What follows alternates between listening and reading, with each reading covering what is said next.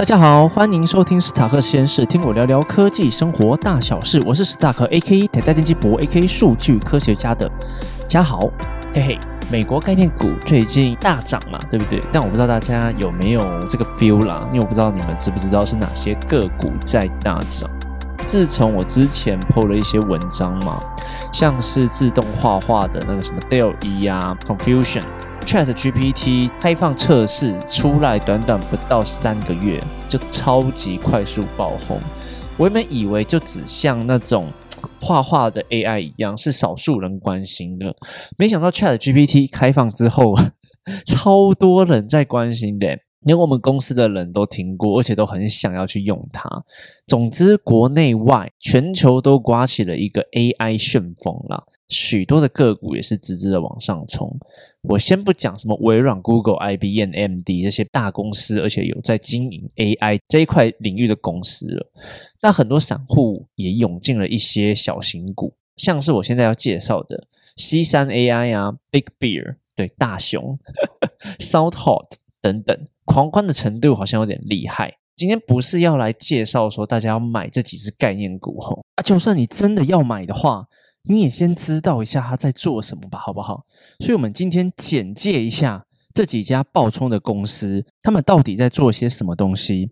然后，我们也看看美国最近啊有没有哪些 AI 的应用是突然冒出来的，也跟大家介绍一下。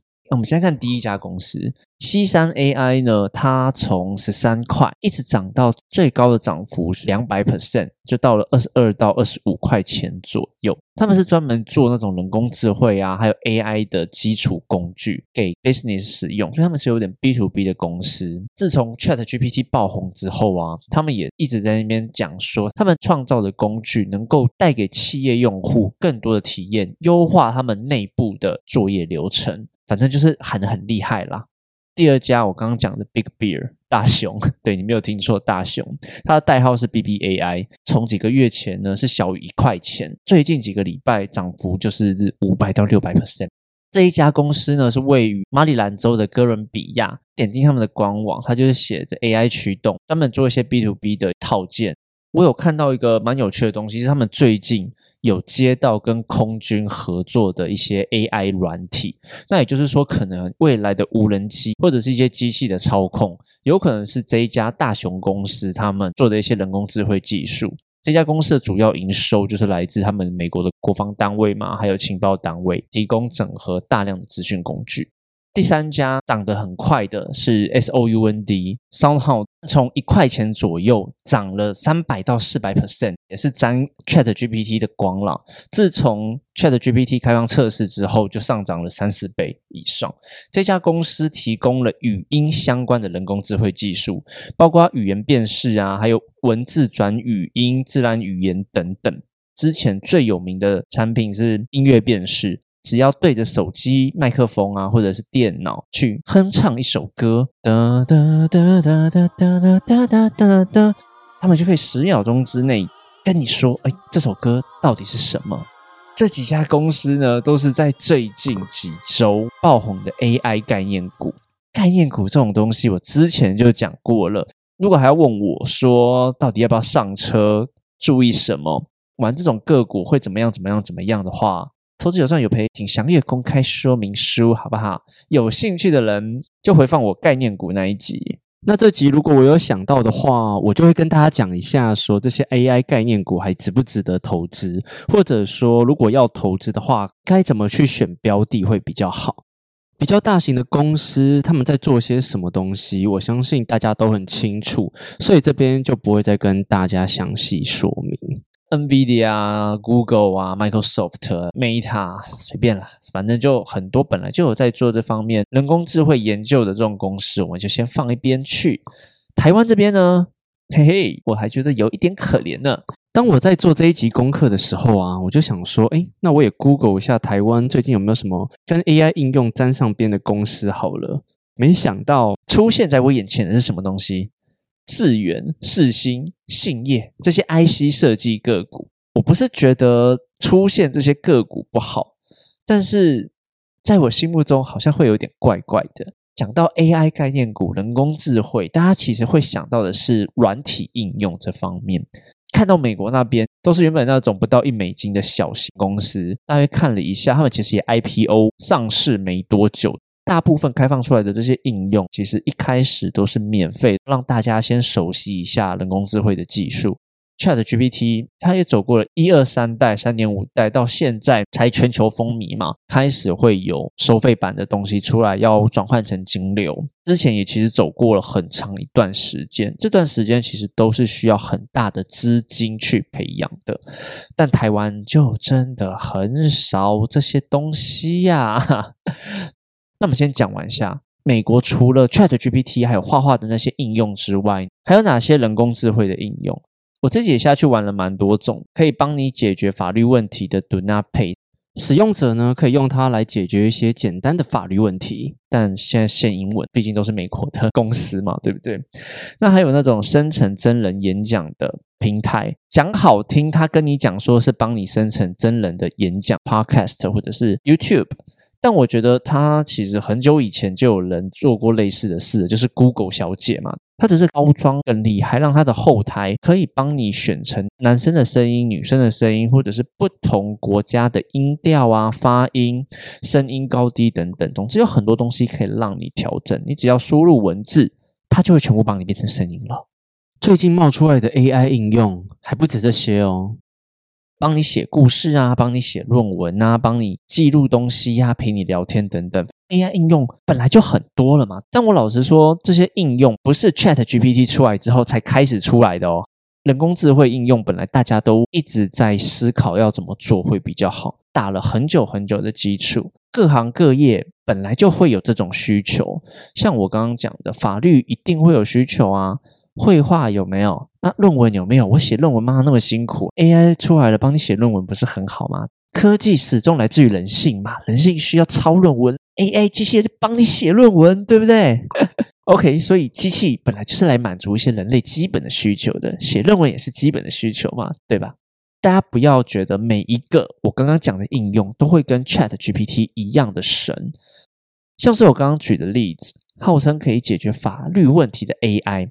它其实就是一个串接资料库的查询系统，这种东西其实台湾不是没在做，本来就有类似的东西，只是大家不知道在哪里。台湾的行销能力跟散播这种有用的东西宣传能力真的差很多。哦，讲到这个，我就想讲说，最近我在看那个体能之巅啊，或者在我的线动上问大家了。大家看到的东西是什么？是帅哥美女呢？大肌肉，还是他们游戏玩的你觉得很酷，在打泥巴仗啊，然后盖桥，然后铺东西、运送等等？我看到的是他们正在用大内宣、大外宣提升韩国军人跟他们打仗那种决心的。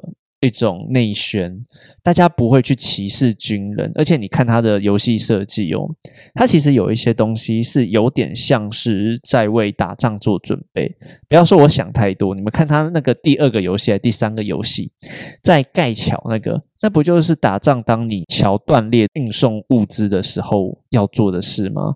盖桥传送物资，然后他们很多男男女女里面。哎，他们都是不会演自己是军人，都喊得很大声。旁边的那些配角都会说：“哦，那是军人，那特战好酷，好帅哦。”台湾他妈的酸民只会说：“哎，那军人好废哦，只会扫地。”我不觉得他们本来就很团结，但有的时候真的是内宣造成的。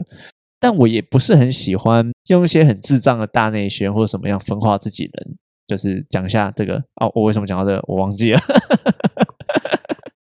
我刚刚在讲那个台湾的内宣，台湾的宣传能力真的很弱这件事啦。资料库的法律咨询是本来就有一些律师事务所在做的，但我觉得如果真的要做的话，花些钱可以打造一些很棒的东西、很棒的产品给大家。问题真的不在技术，问题就是在肯不肯花钱，有没有人想要去整合这一块而已。那我觉得以后如果真的茁壮起来的话，一些免费的法律咨询真的可以被取代掉。从科技的角度出发，民众常常咨询的一些法律问题，其实多数不是特殊案件，都是时常会发生的事情。只要把以前咨询问答的记录啊，建立到资料库里面，搭配简单的文字探勘技术，就可以服务民众了。其实也不一定要用到 Chat GPT。很多律师事务所跟民意代表都有提供免费法律咨询的服务来做行销。如果将来有这种法服的机器人，对法律人来说，对民众来说，我觉得都是福音啦。再声明一次，我真的觉得台湾这一块真的很可惜，因为技术面真的不是说非常的难，难的不是这个演算法，有的时候是后面那一块资料整合啊，还有策略的搭配，还有硬体。好了，硬体其实还算好解决的，你只要有钱有时间，然后也会把他们分散式的去训练的话，一切好办事。但是资料同整、策略的搭配，可能就要靠头脑了。一次的模型训练可能都要都耗费好几个月。只要我们前面训练到一半的时候，发现哎干那个资料好像有问题耶，怎么办？需要荡下去，嘿，一切努力就泡汤啦。胜兵乃败家常事，大侠请重新来过吧。台大资工系的李宏毅老师其实有在他的影片说过，Chat GPT 的策略可能就分好几种。比较前面的策略可能是先让机器人学会文字接龙。这个文字接龙是什么意思呢？接龙大家总玩过吧？初始玩家说一个句子或一个词，下一位玩家要从这个词汇里面最后一个字想到下一个句子或是词。GPT 透过 Transformer 这个模型来达到类似的效果。最后呢，我们训练完的机器人看到一个文字之后，它就会去辨认，那更后面最有可能会接哪些文字。例如说，我现在看到什么？看到红包。那我的文字第一个字是红的话，我后面最有可能接的是什么文字？他就会透过以前他读过的那些文本资料，然后来去猜红后面最有可能接的字眼是什么？诶，红八十七 percent 会接颜色的色，九十九 percent 会接红包的包，三十三 percent 会接昂古贵红龟仔。它模型呢，就是会产生一个后面文字接的几率出来，一个接一个，一个接一个，它不会只有两个字嘛？那我刚刚说包，那包后面会接什么？红包给小孩，诶，这样就完成一个句子啦。那我再举一些例子好了，我现在随便拿一本书，念一段来跟大家解释。啊，这本书是隔壁棚心理师的《欢乐之旅》。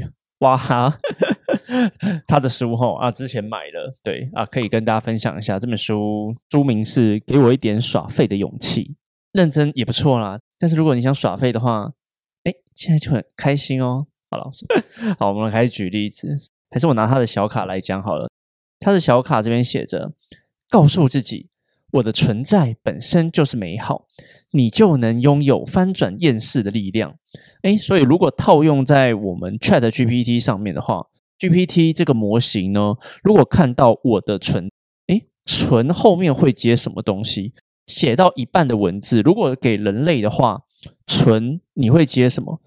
存什么？存折？存存活？有很多可以接的词汇跟句子。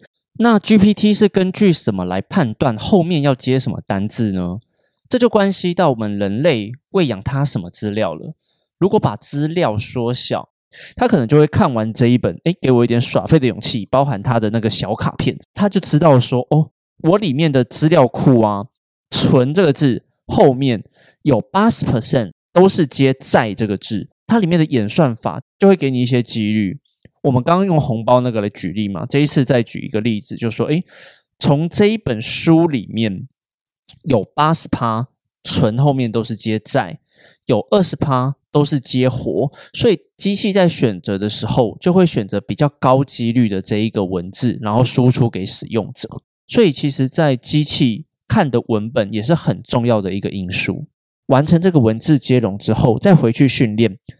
看它的文本，这个文字训练的方向到底正不正确，然后再不断的做回圈训练，让机器人更接近人类，更接近我们的训练文本。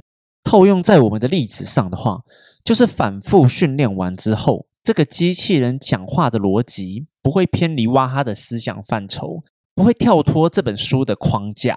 这就是一个李宏毅老师从他的角度初步拆解 Chat GPT 一开始训练有可能是什么方向。那我自己在训练模型的时候啊，其实资料面也会花很多的时间在琢磨，更别说后面的策略了。常常也是花好多的时间在设计。跟我们的选股机器人相比之下，我的机器人训练半天而已嘛，跟 Chat GPT 动不动训练好几个月比起来，真的是小 case。好了，讲远了。总之，我觉得台湾这一块人才其实不少，希望很多新创自己本身也要加紧努力啦。那也希望创投们可以看到，很多的应用其实欠缺的真的是只有时机跟金钱而已。台湾真的不是没人才啊。是没有那个投资的金额，还有团队打仗，还有行销的能力。诶，我讲的这真不是全部了，好不好？我们有人才，好吗？我之前有说过吗？去年夏天的时候，我有去金融科技展，有一家以色列的新创展示出来的产品，其实就跟我的选股机器人几乎完全一样，也是在挑选个股，然后给投资者建议，去看他们的投资报酬率。世界就那么大啦，人类的智商真的没有差那么多，好不好？那希望之后台湾的创业环境、科技的环境呢，能够越来越好。那我前阵子又看了一次 WeWork 的创业历程。那如果不知道这是什么的朋友，我稍微简短简短的讲一下。它是前几年一个很有名很有名的新创，它的商业模式呢，就是当二房东在出租空间，主要的出租对象是其他的新创企业。它就是希望把一些最热门的地方。租金很高吗？啊，如果很多新创企业要去租这些地方当办公室的话，哎，租金太高啊。WeWork 就全部把它租下来，当成二房东。我给你空间，我给你你们相对应要的东西，比如说什么咖啡机啊、桌子啊、舒服的椅子、休闲空间、投影机、娱乐场所等等，我全部给你，以此来当成商业模式。后来他就得到了软银的 CEO 孙正义的大力帮助，他们就拿到了非常非常非常大一笔钱，轰动当时啊。那后来也是经历了一番波折，IPO 上市，但是他们的创办者 Adam Neumann 就是有下台。那戏剧的内容呢，跟这家公司在干嘛不是重点，重点是这个创办者真的很能嘴炮。所以我觉得在创业的过程中，或者是在一些商业的场合，能嘴炮真的就先赢一半了，好不好？最后，我把戏剧里面真正疑问 Adam 的一个问题来问问大家：Who wins in the fight? The smart one or crazy one? 疯子跟聪明人打架，谁会赢？欢迎大家来想想剧中孙正义的问题，然后跟我互动，好不好？好了，那我们下次见，拜拜。